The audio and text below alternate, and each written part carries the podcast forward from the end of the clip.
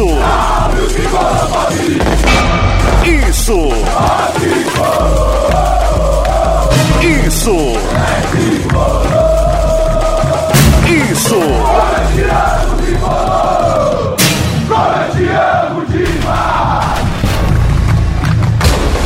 Isso é.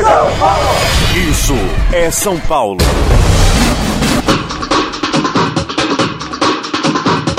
Isso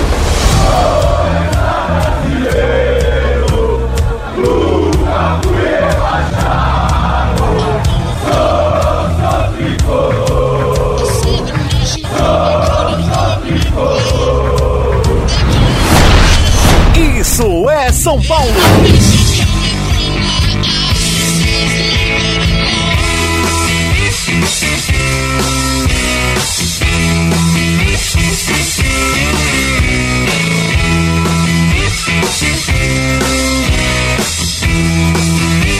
Chegamos para mais uma edição do IESP, o podcast do Isso é São Paulo, no 24 episódio, episódio especial Terceiros Goleiros. Afinal, só eles têm a coragem de ignorar essa bobajada e usar a camisa 24. Mas o tema hoje é outro, meus amigos. O tema hoje é o novo Diego Lugano, Diego Lugano Costa, Léo Pelé. Mamãe. Eu quero falar de coisa boa hoje, Vandrago. Você deixa? Deixo, é evidente que eu deixo. Você é o grande comandante.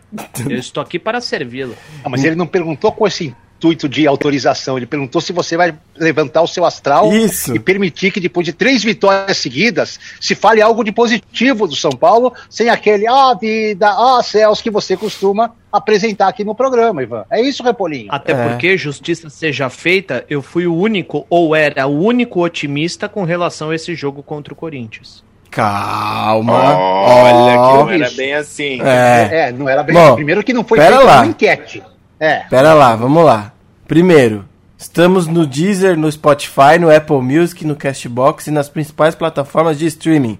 Sigam o- as nossas redes sociais, Twitter, Instagram, arroba, arroba IESP Oficial. E se inscreva em nosso canal no YouTube, Isso é São Paulo IESP. Procura do jeito que você achar melhor. Ivan Drago, primeiro que, ó, vocês falaram que era muito difícil contra o Atlético Paranaense. Eu falei que era médio, né? Falei difícil. É. Falei difícil. E o Corinthians, E vocês falaram difícil. que era muito difícil. Eu falei médio. Ah. Eu E foi verdade. médio. difícil. É verdade. O Lucena foi o único que falou médio. Só o Ivan aí que Agora, ficou com esse é papinho muito aí. difícil. Contra o Galo é muito difícil. Só o Ivan ficou nesse papinho aí, mas, agora pra falar a verdade, no domingo de manhã a gente foi perguntar se, se ele ia conseguir participar da live e ele falou que tava sentindo que o São Paulo ia ganhar. Agora, se foi com ironia ou não, não sei. Porque ele mandou isso e mandou uma carinha assim que eu não consegui decifrar. É porque, na verdade, nenhum dos grandes está apresentando um futebol satisfatório, né? E o São Paulo vinha de um segundo tempo bom contra o Atlético Paranaense. O futebol do São Paulo ainda é bastante discutível. E eu devo dar o braço a torcer aqui para os companheiros, os amigos, porque vocês disseram que ele mudaria as peças sem mudar a proposta. E de fato, ele mudou as peças, os nomes, sem mudar a proposta de jogo. Então, ele não abandonou todas as convicções. Ele abandonou algumas convicções relacionadas a alguns atletas. E o que não pode mais, ou não cabe mais discussão, são as alternativas que o Diniz escolheu para o time do São Paulo. Ele foi corajoso, ousado e sabia o que estava fazendo. E eu não estou me referindo apenas aos resultados que o São Paulo conseguiu nas últimas partidas, um time que não perde a quatro jogos, um empate, três vitórias, mas pelos desempenhos, principalmente de Léo, de Diego e de Luciano, tão questionado, sem nunca ter jogado pelo São Paulo, mas por ter sido uma escolha, uma indicação do Diniz, já chegou vaiado. Então, o São Paulo ainda apresenta alguns problemas coletivos e não poderia ser diferente. Uma equipe que está sendo remontada, que estava passando por um processo complicado, de muita pressão, falta de confiança. Então, o futebol do São Paulo ainda é discutível, Mas as, as escolhas do Diniz, não. Elas não são mais discutíveis. Você confiou nele, Luciano? Achou que ele falou com o coração? Falou sincero? No Ivan ou no Fernando Diniz? No Ivan. Não, acho que falou com o coração. E eu concordo com a opinião dele. Aliás, eu queria abrir a minha participação aqui, primeiro dando bom dia, boa tarde, boa noite aí para vocês, para quem está nos ouvindo. E elogiar aqui três pessoas. Diego Costa, jogador que eu e Bruno Grossi sempre elogiamos, desde que ele era uma promessa do Sub-20. Hernanes, um exemplo de profissional, um exemplo de São Paulino. E é bom ver esse cara jogando bem, sendo útil, iniciando uma volta por cima, depois de ficar insatisfeito com o próprio rendimento em meio a uma crise do clube. Ele se colocou à prova e ele acha que ele pode entregar, e ele está mostrando nesses jogos que ele pode ainda entregar alguma coisa para o São Paulo. E Fernando Diniz. O Ivan citou uma palavra que eu acho que foi a mais importante e que decidiu é, especificamente o clássico contra o Corinthians, mas que mudou a maré do São Paulo nas últimas semanas. Coragem. O Diniz foi corajoso é uma palavra que pauta o trabalho dele, é uma palavra que ele tenta incutir na cabeça dos jogadores. E a vitória contra o Corinthians simboliza muito isso. O Diniz insistiu para que o São Paulo jogasse em cima do Corinthians o tempo todo, em um jogo às 11 da manhã, voltando de sei lá quanto tempo parado com pandemia, que obviamente o preparo físico cobra a conta. Enquanto o Thiago Nunes, depois de fazer um primeiro tempo com essa proposta, de adiantar a linha, de tentar sair jogando por baixo, mudou a estratégia no segundo tempo e eu fiquei com a impressão de que mudou para tentar poupar o elenco dele fisicamente e tentar conseguir alguma coisa em cima do cansaço do São Paulo. E o São Paulo foi lá e fez um gol aos 50 e tantos minutos do segundo tempo, conseguiu uma vitória porque foi corajoso. E o lance do gol começa com um passe verticalíssimo do Léo, um passe que o Diniz com certeza orienta muito ele e o Diego a fazerem. E com certeza os dois são titulares, porque o Diniz enxergou neles a capacidade de fazer esse tipo de lance. O Léo pega uma bola no meio de campo, a linha de defesa do São Paulo estava altíssima, ele tem o Lisieiro do lado dele para dar a bola, ele dá a bola na frente, ele rompe a linha do Corinthians e dá a bola para o Toró, o Toró fica em condição de cruzar, cinco jogadores do São Paulo dentro da área do Corinthians nos acréscimos do segundo tempo, o São Paulo ganhou porque foi corajoso e o Diniz chamou responsabilidade para ele com as mudanças que ele fez, com os jogadores que saíram e conseguiu reverter a maré do São Paulo. Então, depois de toda a pressão que ele sofreu, não está tudo bem. O São Paulo não é o melhor time do Brasil. Talvez seja até um pouco ilusória essa segunda colocação, mas o Diniz merece elogios porque ele teve coragem.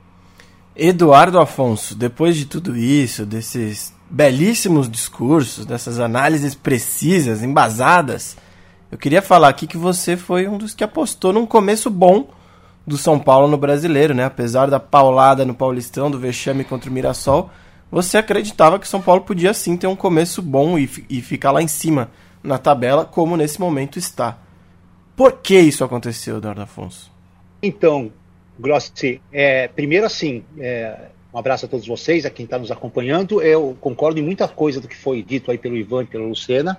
Também acho, pegando já a parte final do, do Lucena, que não é talvez uma posição que mostre a realidade do São Paulo, como aquela derrota para o Mirassol também não era uma catástrofe que mostrava a realidade do São Paulo. Então, é que o torcedor vai de 8 a 80 muito rapidamente. A gente não pode ter esse mesmo tipo de, de julgamento, mas a gente entende essa paixão do torcedor de, de 8 a 80. Ele tem toda a razão e toda, toda a possibilidade de cobrar quando tem que ser cobrado e de ficar alegre quando, nesse momento, está alegre com três vitórias e com um, uma classificação muito boa é, é, se o time não está encantando, como talvez se espera de times do Fernando Diniz, é, ele tem um plano tático que me parece muito coeso.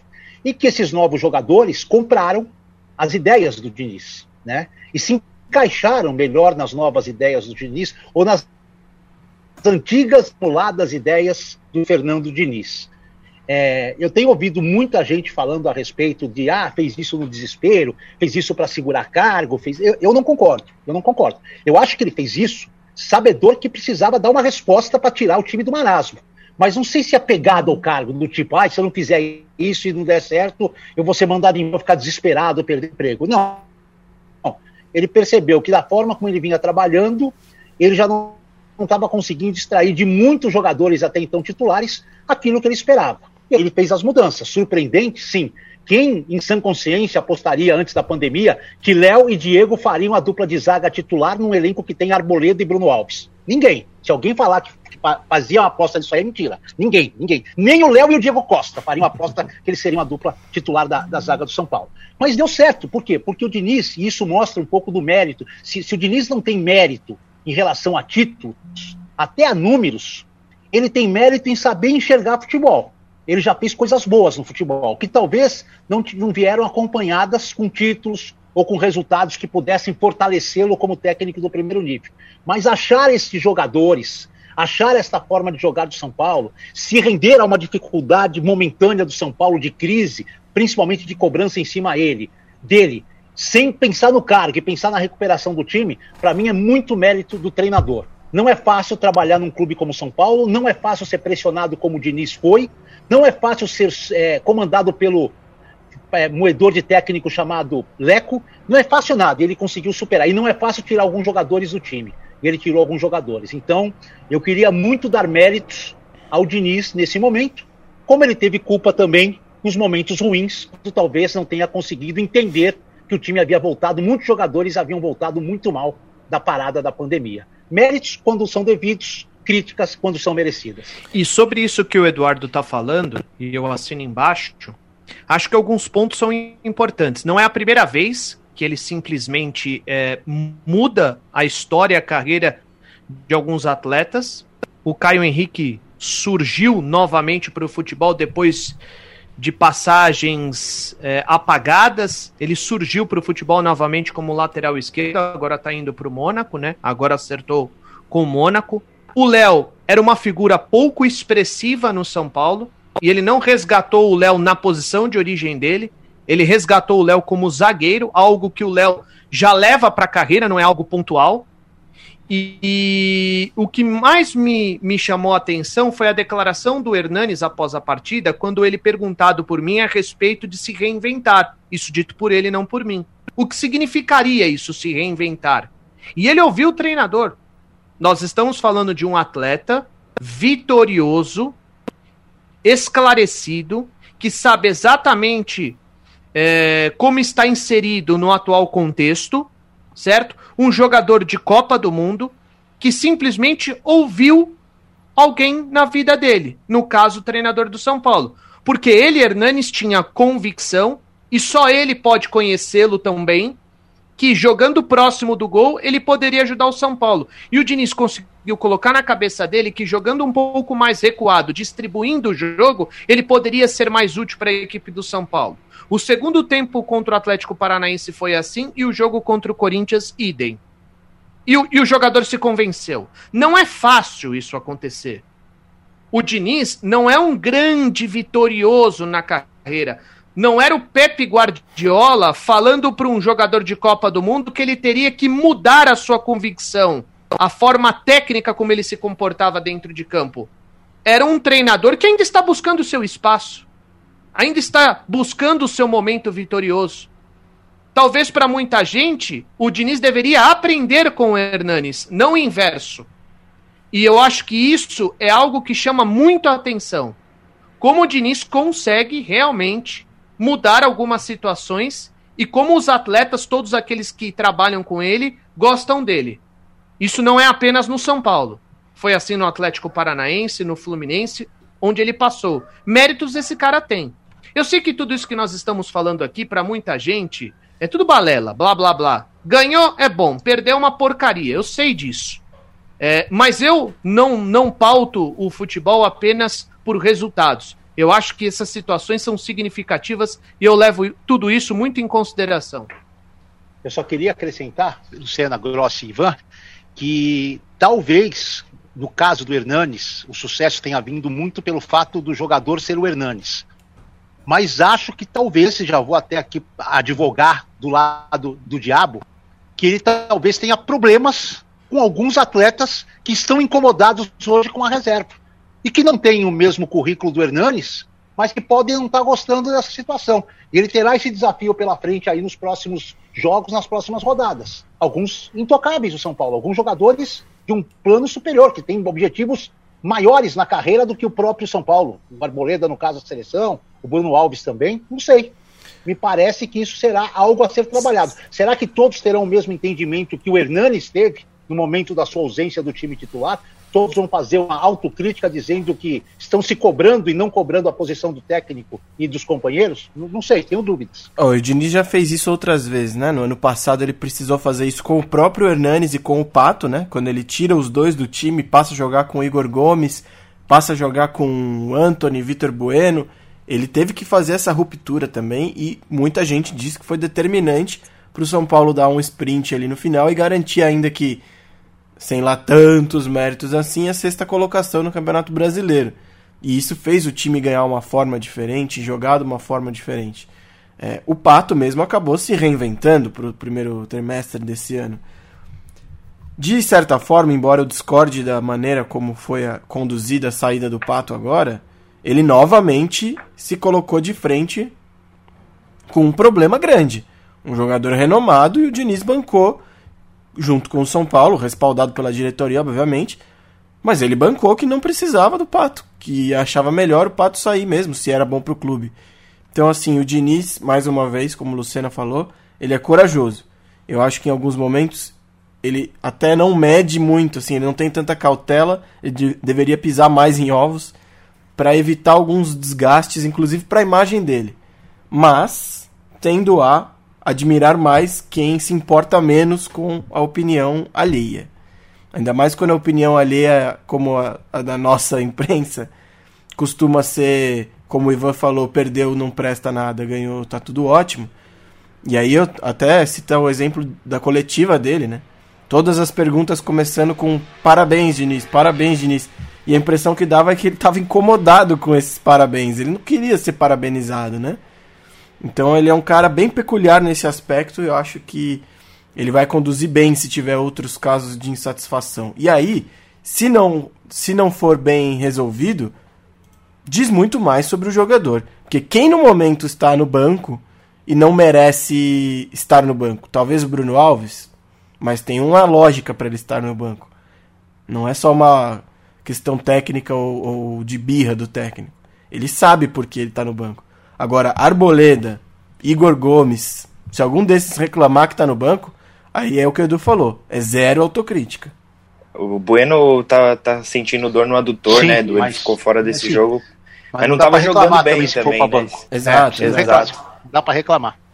Eu acho que a mensagem que ficou depois de tudo que aconteceu, né, do jeito que as coisas foram comunicadas, é, os jogadores que saíram, é, Pato, Everton e Anderson Martins, e o jogador que ficou depois de cogitar sair, o Hernanes, o que a gente entende é: ficou quem quer ficar, ficou quem está 100% integrado ao projeto do São Paulo, ao projeto do Fernando Diniz.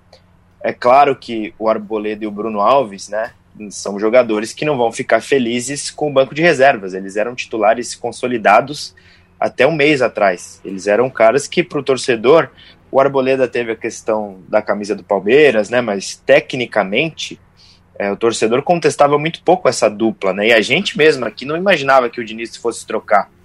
Só que se eles ficarem incomodados agora, eu, eu não vou concordar com eles.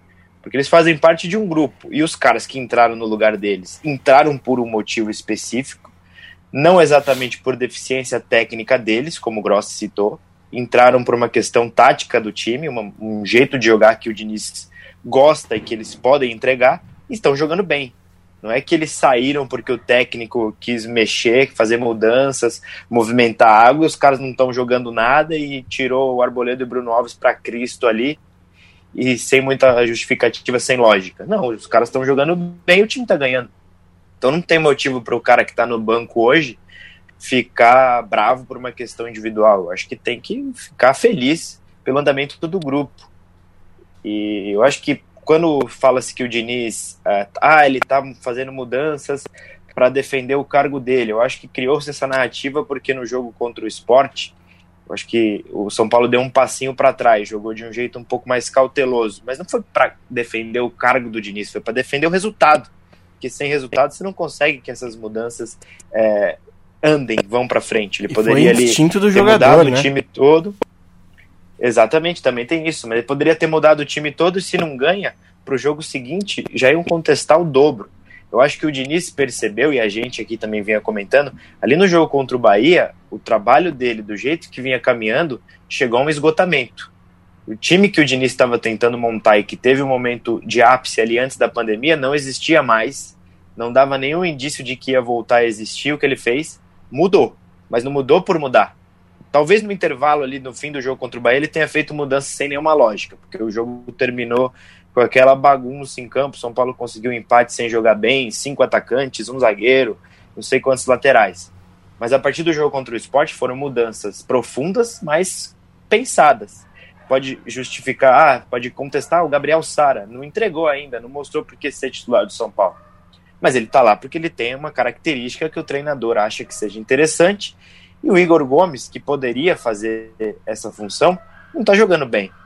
Então, tudo que o Diniz fez foi pensado, poderia dar errado, e se ele estivesse defendendo o cargo dele, e só isso, acho que ele não teria feito, porque a coisa mais fácil do mundo é o cara, entre aspas, inventar uma dupla de zaga como ele inventou, dar errado, a diretoria poderia muito bem falar, pô, o cara perdeu a mão, olha o que ele fez, não tem lógica. Então, ele não está defendendo o cargo dele, não. Ele está fazendo mudanças de acordo com o que ele pensa e sendo corajoso, repito. E outra essa coisa, minha... né? Essa, só... essa, essa é uma situação. Fala do depois eu falo, Não, perdão. Só, só uma, acrescentar, nessa minha caminhada de alguns anos no São Paulo, poucos técnicos, e eu não consigo assim de cabeça pensar em nenhum, tiveram a chance e tiveram feito de uma recuperação. Para mim, o Diniz era praticamente carta fora do baralho. Alguns até tiveram recuperações parciais. Inventaram mais uma, duas rodadas. Ele já vai aí, depois da, da, daquele desastre do Mirassol, se eu não tiver louco, seis jogos, né? É isso, seis jogos, né? isso. né? Pressionadíssimo. Talvez a pressão menor tenha sido agora depois do clássico que ela tenha diminuído. Eu poucas vezes vi, Ivan, técnicos conseguirem se recuperar no São Paulo ao longo dos anos, inclusive nos anos vitoriosos, após chegarem a esse ponto de descontentamento da torcida. Ainda mais com a atual diretoria, que não segura ninguém, né? Ou não é. segurava, ninguém está tentando segurar agora, né? Agora, essa é uma discussão até interessante, porque assim, muitas pessoas e são aquelas pessoas que têm preguiça de, de, de avaliar ou não têm condições de avaliar futebol, então simplesmente é, pautam tudo através do resultado, né? Porque assim, quando a gente ouve, ah, ele fez pela preservação do emprego. Peraí. Então quer dizer que antes as tentativas eram para ter um futebol vistoso sem nunca se preocupar com o resultado? Ele entrava para perder, é, é. isso? Eu, eu queria entender essa questão dessa turma resultadista, e aqui não entra nenhum dinizista, porque é, a gente criticou e elogiou quando as situações aconteceram, mas eu queria entender essa galera que simplesmente é, pensa dessa forma. Quer dizer, agora ele está pensando no resultado e na preservação do emprego. Quer dizer que ele, ele, ele, ele, ele tem a fórmula do sucesso para conseguir resultados, mas ele nunca pensou nisso. E qual é essa fórmula do sucesso que essas pessoas entendem que o resultado vai acontecer? Porque a gente precisa, por exemplo, apresentar para o melhor jogador do mundo que nunca conseguiu vencer com a seleção dele. Nunca conseguiu conquistar um título com a seleção argentina. É só isso que falta para a carreira do Messi. A gente precisa apresentar essa fórmula para o Messi. Porque eu nunca vi isso, resultado a qualquer custo. Agora sim ele joga pelo resultado.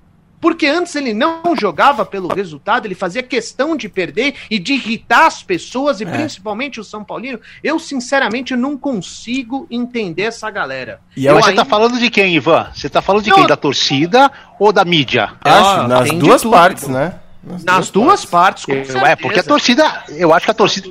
É, não, mas a, mas a torcida não tem obrigação de saber Sim, disso. A torcida, a torcida não. tá pra, tá pra três pontos, cara. Pra gol roubado no final. Agora, a, a, mídia tem muita culpa. Por exemplo, Ivan, eu ouvi alguém falar pro Léo Pelé, numa entrevista recente, que ele era baixinho pra zaga. Qual foi a pesquisa que o cara fez? Com que base o cara perguntou isso pro Léo Pelé? O cara tem 1,83 de altura, tudo bem, não é nenhum cara gigante. Mas baixinho pra zaga é demais, né? É, eu não absolvo totalmente, mas acho que também não é o ponto a se cobrar. Eu acho que entre, entre nós, jornalistas, há uma necessidade muito maior desse meia-culpa. Até porque, Ivan, dentro do que você falou, Primeiro que ele não fez mudanças conservadoras, que se fosse para defender o emprego, ele faria mudanças conservadoras, né? Ele tiraria um dos atacantes e colocaria o Luan. Deixaria o time com quatro meio-campistas. Ele, sei lá, não, não ia tirar o Pato nunca do elenco. Ele, enfim, tinha várias formas de ser conservador. Manter Vários o Juan escudos possíveis, né? Pois é. E ele não adotou nenhum desses escudos. Inclusive, enquanto todo mundo achava que o Hernanes tinha que entrar a qualquer custo, ele continuou deixando o Hernanes fora porque entendia que não era o momento. Ele vai e coloca uma dupla de zaga completamente nova. Em idade, em experiência, em entrosamento. Então, isso não são medidas. Essas não são medidas de quem está segurando o cargo. São medidas de quem deu uma cartada para tentar mudar tudo? Sim. Mas ele não passou a jogar defensivamente. Ele não mudou o estilo de jogo. A, a questão é que agora o time, as peças têm mais a ver com as ideias dele. Que é algo que a gente sempre falou aqui. Que era um risco com a saída do Anthony, isso aconteceu. Era, que era o time cair um pouco de rendimento sem o Anthony, porque as peças talvez não se encaixassem no estilo dele. E ele se adaptou agora. Tá, continua sendo ofensivo, marcando lá em cima, priorizando posse de bola rápida, mas já não joga da mesma forma no ataque. Não tem um ponteiro direito ali é, o tempo todo indo na linha de fundo. O Luciano e o Pablo jogam quase juntos dentro da área. O time tem uma dinâmica, um, um funcionamento diferente, mas com a mesma dinâmica, com o mesmo ideal. E isso só prova como o Diniz não fez nada para segurar o emprego. Ele fez para melhorar o trabalho dele. As pessoas, exatamente isso que o Ivan falou. Se fosse só mudar pelo resultado, seria uma fórmula pronta, todo mundo usaria. E aí a gente pode entrar nessa discussão sobre o Thiago Nunes, rival do Diniz no domingo. Que todo mundo falou que era o, o cara. Tá tendo um monte de dificuldade porque o elenco não tem a ver com ele. E porque ele erra também. Então, assim, o torcedor do São Paulo aí, e aí entra o torcedor e os jornalistas que acompanham mais o São Paulo, naturalmente eles puxam todo o histórico do São Paulo dos anos sem título para fazer as análises. E, e, isso não pode ser afastado. Realmente tem que entrar em toda análise. Tem que ter esse peso, essa ponderação. É, mas nem sempre o que o São Paulo faz é errado. E nem sempre o que o São Paulo está fazendo errado é a exclusividade do São Paulo.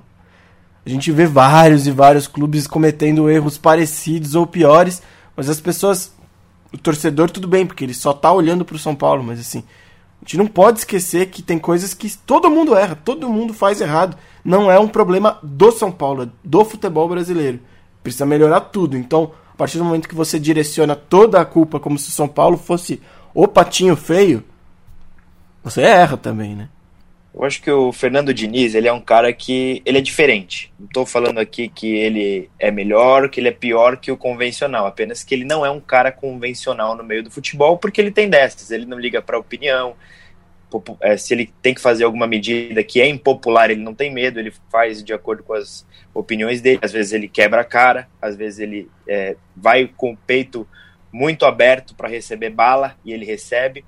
Então, tudo que, que envolve o nome do Fernando Diniz acaba virando aquilo que o Ivan falou, né? Se você defende que o trabalho tem que continuar, ah, então você é um dinizista, você é, tá gostando de ver o São Paulo jogar um futebol que é pretensamente bonito, mas que não entrega resultados, como se o próprio Diniz trabalhasse é, desassociando o, o time dele, o jeito que o time dele joga do resultado.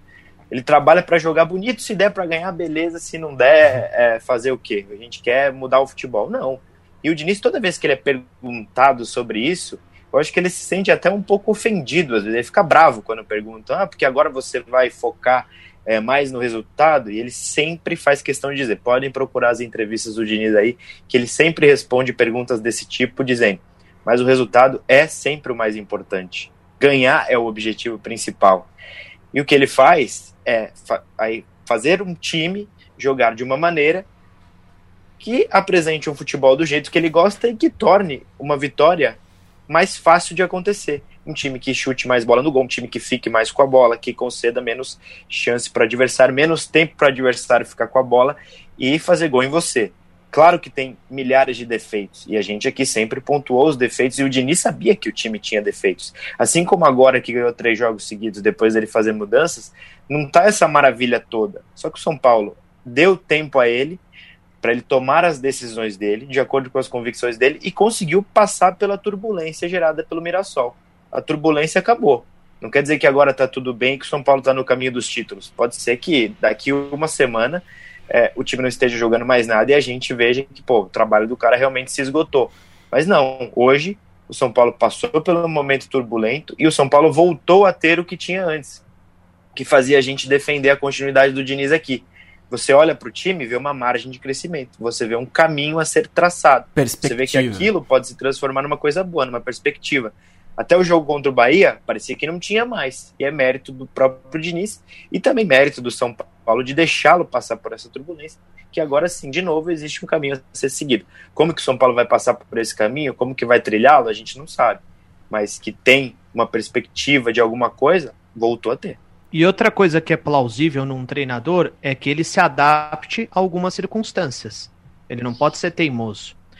Eu acho que o futebol brasileiro as pessoas precisam entender que existem propostas. Cada um tem a sua. Se existisse apenas um modelo de jogo, todo mundo adotaria esse modelo. E nós tivemos recentemente no futebol brasileiro duas propostas diferentes que fizeram sucesso e foram vitoriosas, que é a ofensividade do Grêmio com o Renato e o Corinthians que conquistou muitos títulos com uma equipe mais equilibrada e um sistema defensivo mais sólido. Então não existe apenas um modelo de jogo. É plausível que o treinador se adapte a algumas circunstâncias. Às vezes dá, às vezes não dá. Mas ele nunca vai abandonar aquilo que ele realmente acredita, como está acontecendo agora no São Paulo. Então eu acho que é apenas uma questão de adaptação. Se o São Paulo, se o São Paulo ou alguém que esteja no comando não gosta desse modelo, aí sim você tem que trocar o profissional. Porque se você não quer a sua equipe dessa maneira, aí você tem que achar um profissional que tem o perfil daquilo que você quer ver dentro de campo. Não adianta nada você contratar o Diniz para querer uma equipe que tenha um sistema defensivo sólido, que fique brigando por uma bola, ou que goste de jogar com campo aberto só na base da transição. É isso que as, as pessoas precisam entender. Quando você contrata o Diniz, você não pode esperar isso para suas equipes, porque ele não gosta disso. Não é isso que ele tem como convicção. Outros treinadores vão ter. Aí cabe a você escolher um outro profissional. É uma questão de se adaptar a determinadas situações. Eu acho que o elenco do São Paulo hoje pode absorver sim essa ideia do Diniz. Outros elencos não. Eu ainda tenho dúvida é, sobre se esse já é o time ideal do Diniz. Eu ainda acho que algumas posições ainda ainda poderão ser mexidas, poderão ser encontradas soluções mais viáveis para o São Paulo. Por exemplo, o Reinaldo, não que o Liseiro tenha feito uma partida gigantesca na ala, mas o Reinaldo ainda está muito abaixo do que se espera dele como jogador. É, a falta de um lateral esquerdo é muito complicada, porque o que você tinha de reserva está tá bem de zagueiro, e o Lisieiro por ali, a gente só tem como, como observar isso que ele apresentou contra o Corinthians. Mas eu ainda acho que o Reinaldo, no meu, na minha opinião, não é de agora, ainda está em julgamento. E a própria entrada do Sara, e eu concordo muito com o Lucena, ainda não é 100% garantida que vai dar certo. Eu acho que ele apresentou, ele se doou mais, mais do que apresentar um bom futebol, ele se doou mais do que o Igor Gomes, que voltou com todo respeito no manhaca danada da pandemia. No manhaca danada. É, mas o, o Gabriel Sara ainda precisa ser testado, ainda precisa ter um pouco mais de, de, de mostrar um pouquinho mais, porque pode não ser ele ali. Até vou dizer para vocês, até o Hernanes, com todo o respeito e, a, e, tudo que ele fez ontem, talvez ainda não seja para domingo, quinta, domingo desse jeito. Talvez domingo, quinta mais no finalzinho, no outro domingo começando jogando, ainda acho que pode. Então assim, ele está encontrando, mas não está perfeitinho não. E a tabela continua sendo complicada, não vai ter babinha pela frente não. Ele vai encontrar isso com bola rolando. É, eu concordo muito, Edu. Eu acho que é, é esse o entendimento que as pessoas precisam ter que quando tá perdendo, quando tá numa má fase, há coisas boas para se tirar. E quando melhora, ainda tem pontos a se melhorar, né? E, e, pegando carona no que o Lucena falou das entrevistas do Diniz, é impressionante a quantidade de coisas que jornalistas e torcedores falam sobre o Fernando Diniz, que narrativas que foram criadas sei lá por quem, que se as pessoas assistissem uma, duas entrevistas do Diniz, elas iam ver que não tem o menor sentido lendas. Lenda. Os caras acreditam em lenda. Ele, ele fala que ele não é moderno, que ele tem vários métodos que ele tira dos técnicos que ele trabalhou nos anos 90. Ele fala que o resultado é prioridade, as pessoas inventaram que ele fala que não gosta do resultado, que Então assim, você acreditar, você gostar é outra coisa, mas as pessoas criam umas lendas mesmo. Então, eu acho bem bem delicado. E... Tudo bem você tudo bem você contestar o jeito que ele põe a proposta dele em prática Isso. também, sabe? Isso. Não é porque ele tem uma proposta que eu acho legal que eu vou ficar elogiando cegamente. Em determinado momento ele não conseguiu executar bem, Sim. então ele merecia as críticas. Exatamente. O ponto aí é, se você gosta de um jogo mais reativo, tudo bem você gostar, mas não vai ser o Diniz que vai fazer isso. Aí já, você gostaria que o Aguirre voltasse? Tudo bem, mas não vai acontecer agora, então, enfim. Não, é uma discussão meio que já nasce morta, assim. É, vai ficar um dando murro em ponta de faca do outro. Então ele está conseguindo deixar a coisa um pouco mais homogênea, né? Jogadores que estão no banco são capazes de entrar e manter o nível dos titulares e arrumar alguma coisa ali, que era uma cobrança que ele tinha mesmo que receber. Era uma falha do trabalho dele até então, que ele vai conseguindo aos poucos corrigir, de novo com aquela ideia, né? Tá aqui quem quer estar, quem tá de corpo e alma, quem quer entregar. E se esses caras receberem em troca uma sinalização do técnico de que acha que eles são úteis para os momentos difíceis, por exemplo, o Brenner não vinha nem sendo relacionado nos jogos anteriores, mas entrou numa bucha ali contra o Corinthians. Gonzalo Carneiro, dois anos fora, contra o Bahia, ele entrou ali na bucha também, os dois conseguiram ajudar. Então eles vão também se sentindo mais úteis, isso é bom para o elenco. Ô Edu, a gente falou no, no episódio passado que a sequência de três jogos era vai ou racha. Passados dois jogos, já dá para dizer que foi? Não vai mais rachar nessa sequência?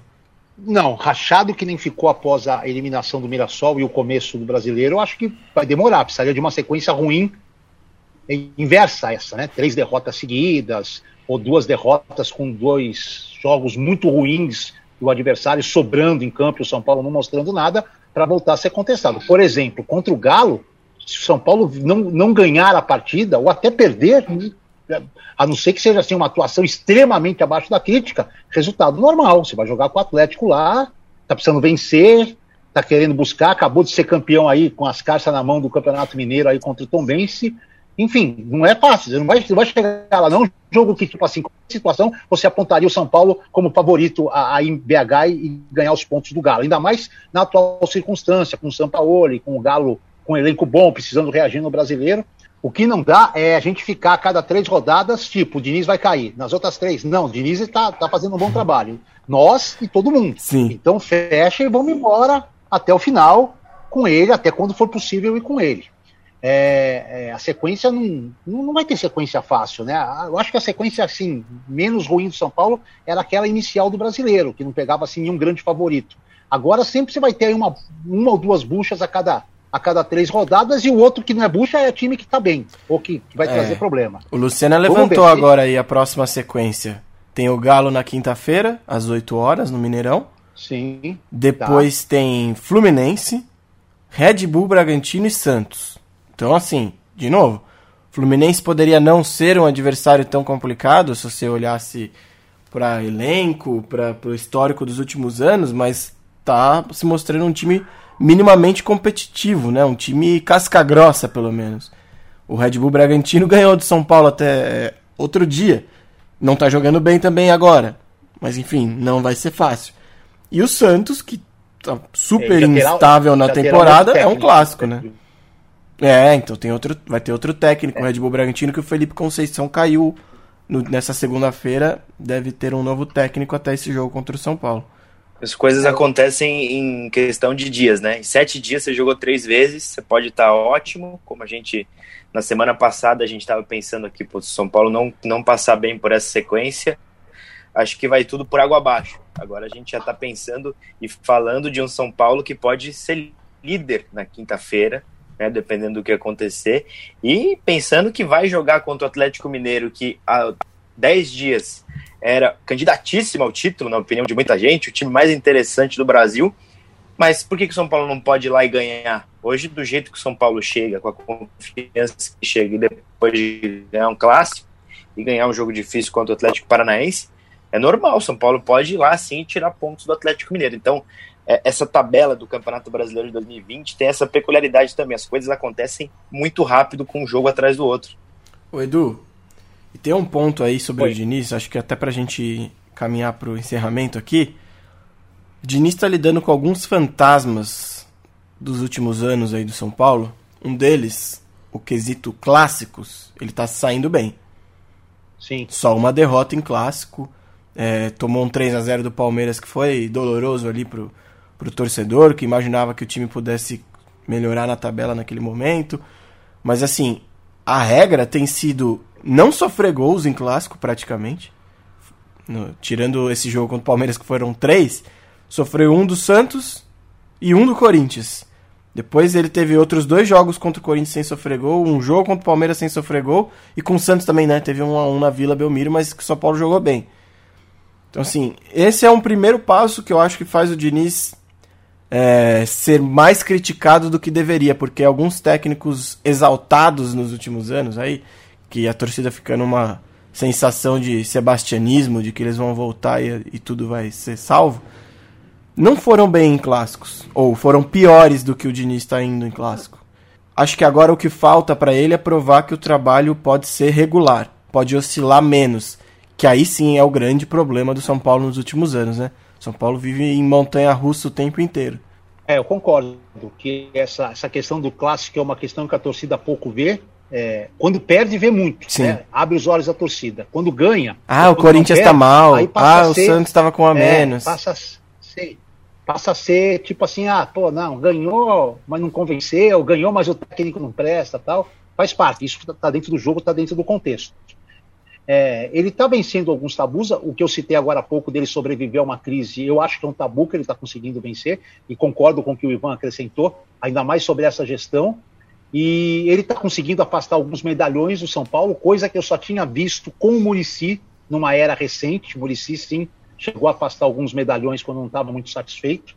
É, enfim, está quebrando alguns dogmas, ainda não é o técnico, talvez, ideal para dar um título ao São Paulo. Acho até que não dará um título ao São Paulo nessas próximas competições, mas acho que vai fazer com que o São Paulo esteja ali na, naquilo que se espera de um elenco como o São Paulo tem. É um time que vai brigar sempre ali em cima, vai disputar pau a pau uma classificação em mata-mata, não vai, não vai dar vexame. Acho que o vexame de São Paulo do ano já foi. Se a gente for ver as derrotas do Diniz no ano, é, elas são assim: na altitude contra o Binacional, tudo bem, não tem justificativa. Com o Santo André, num jogo em que o São Paulo foi prejudicado pela arbitragem num dos gols e quase virou o jogo de uma maneira Sim. louca. O Botafogo de Ribeirão Preto com um time Nem reserva conta. do reserva. E, talvez com, com, com, com, talvez a derrota com o Mirassol, né? E a do Red Bull, enfim. Perdeu pro Vasco no Rio, que também não é nenhum demérito. Enfim, cara, são poucas derrotas, cara. É que assim, é, o São Paulo carrega. Qualquer técnico, cara, carrega Sim. muito o peso dos oito anos sem título, da insatisfação da torcida, de um monte de coisa. E aí, cara, se o cara não tem as costas largas, ele não segura. O Diniz está mostrando que tem costas largas para segurar tudo isso. É, tá, tá suportando, cara, e acho que vai continuar suportando. Eu acho também, Edu, que, que o São Paulo dificilmente vai conseguir um título nessa temporada. Acho difícil. Mas eu acho que do, o jeito que o elenco ficou, e foi por vias tortas, né? Porque a conta não fechava, então você teve que modificar. Mas acho que dá uma sinalização que pode ser boa para o São Paulo olhar e ver para o futuro. Vale mais a pena você ter jogadores da base, você ter jogadores baratos e emergentes e você ter jogadores versáteis do que ficar insistindo em medalhão. Tudo bem que o Hernanes, um cara super representativo para o São Paulo, para a história do clube, o Daniel Alves, um cara representativo para a história do futebol, não dá para você falar que é ruim ter esses é, caras. mas aí eles são primeira prateleira, né? É, mas acho que esse é justamente o ponto. Agora, o grosso do elenco ser composto por jovens da base que podem te entregar e que estão com confiança, e por garotos, caras baratos, mas que estão com fome, tipo um Léo da vida, que é versátil também, que vai te ajudar em mais de uma posição. Eu acho que o São Paulo pode ter nessa mensagem aí uma boa ideia do que fazer para montar os seus próximos elencos sem dinheiro, porque não vai dar para gastar de novo como foi gasto para montar esse elenco atual. E mais competitivo também, jogador com fome. Acho que o elenco ficou curto, tem um monte de problema no elenco, acho que não vai ser suficiente para brigar por título, mas tem uma mensagem aí. Só queria acrescentar uma coisa, é, embora tenha que utilizar muitos garotos, e alguns estão entrando, eu ainda tenho enorme desconfiança em relação a muitos deles. E vou citar aqui: Paulinho Boia, próprio Toró, Elinho, que nem vem sendo relacionado, e o Brenner. Tenho muita desconfiança Sim, em relação a isso. sim. E não quero que o Igor Gomes entre nessa relação. Mas também já não está tão distante de eu passar a ter desconfiança. Porque realmente, mesmo quando tem entrado, mas esse o Brenner resolveu ontem tudo mais, pá. Mas não sei se vocês lembram, um- uns dois minutos antes do gol, uma saída de bola pelo lado direito, o São Paulo saiu forte, ele quis dar um drible na frente do banco do Diniz, errou, perdeu a bola, o Diniz ficou louco. Era uma chance enorme. O Brenner, pra mim, ainda não convenceu. O Paulinho Sim. Boia, pra mim, não convenceu. Então, assim, esses caras têm que correr, têm que correr um pouco mais para que a gente possa ter certeza que a base, com esses jogadores esforçados Sim. e baratos, e mais um ou outro estrela para dar aquela consistência, é um plano de trabalho legal para um time como São Paulo com suas dívidas. Eu concordo, Edu. Acho que a questão é que, tudo bem, o Brenner não é uma maravilha, pode não ser o que a gente esperava. O Paulinho Boia é até um jogador de segunda prateleira entre os jovens que o São Paulo revelou na base. Ele é um jogador meio lado B de Cotia, assim.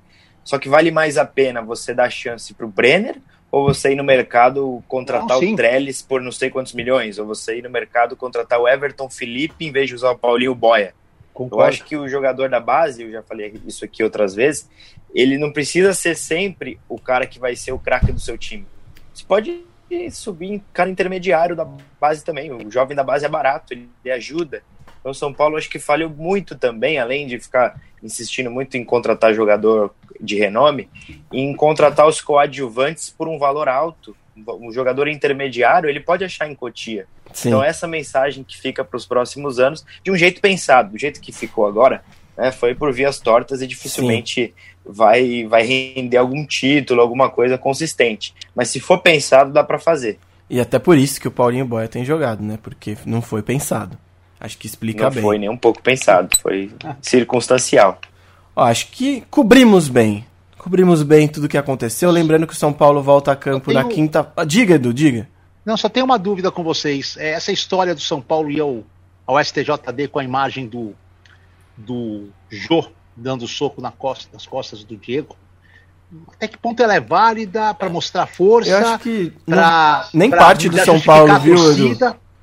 nem parte do São Paulo necessariamente. A própria promotoria é, mas do São- tribunal pode, pode acionar pela imagem. Mas o São Paulo enviou, enviou imagens, forçou a situação na promotoria. Tudo bem, eu, eu, eu Faz não sou parte. contrário, mas o torcedor é, acha não que isso fala, isso É, é, conversa é com o torcedor. É, é isso, eu acho que pra, tipo assim, foram buscar lá o problema do Rodrigo Caio com o Jô lá atrás, São Paulo ficou meio de bobão na jogada. Exatamente. E agora- Muda é, e é agora gestão de imagem. É, eu acho que é mais pra dar uma satisfação do que propriamente. E até em conta muito seu Jô se ser o Corinthians. Se fosse o, É o manezinho do Atlético Goianiense, provavelmente Sim. o São Paulo ia deixar isso de lado. E também, o maior né, culpado é o, vai que acontece o árbitro do VAR, né? frente. Sim. Com certeza. Mas vai que acontece mais pra frente ao contrário, e aí o São Paulo deixa passar essa agora, e vem o Corinthians e dá uma de, Sim. de espertão nos bastidores e acaba gerando uma punição para algum São Paulino mais para frente. Então você tem que marcar essa presença também. Mas assim, tem o árbitro de campo, tem o árbitro de vídeo, os caras não puniram o Jô ali na hora. Então eu sou contra ir para tribunal para julgar esse tipo de lance. O Jô errou, agrediu, tá errado, merecia ser expulso, mas acabou. STJD não adianta. Quem tem que ser punido é o cidadão que estava ali no VAR com a imagem. Ele estava ali para isso, para encontrar o lance desse tipo. O árbitro pediu que ele analisasse a jogada, ele analisou, ele não encontrou, ele não achou. Ele não viu o soco, ele não achou que era para expulsão. Esse cara tá errado. Sim. Esse cara merece puxar, tomar um puxão de orelha. Agora sim. Cobrimos bem tudo. Bem lembrado, Edu. Bom tópico. um Boa. grande abraço a todos. Lembrando que nossos episódios, todos os nossos episódios, 24 episódios, estão disponíveis no Spotify, no Deezer, no Apple Music e no Castbox. Que o nosso canal no YouTube não para de crescer. Se inscreva no canal, ative o sininho para receber as notificações. E que estamos no Twitter e no Instagram, arroba IESPOficial. É isso, meus amigos. Um grande abraço a todos. Até a próxima. Tchau.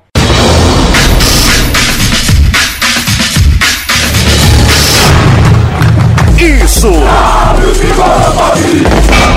Isso! Isso! Isso!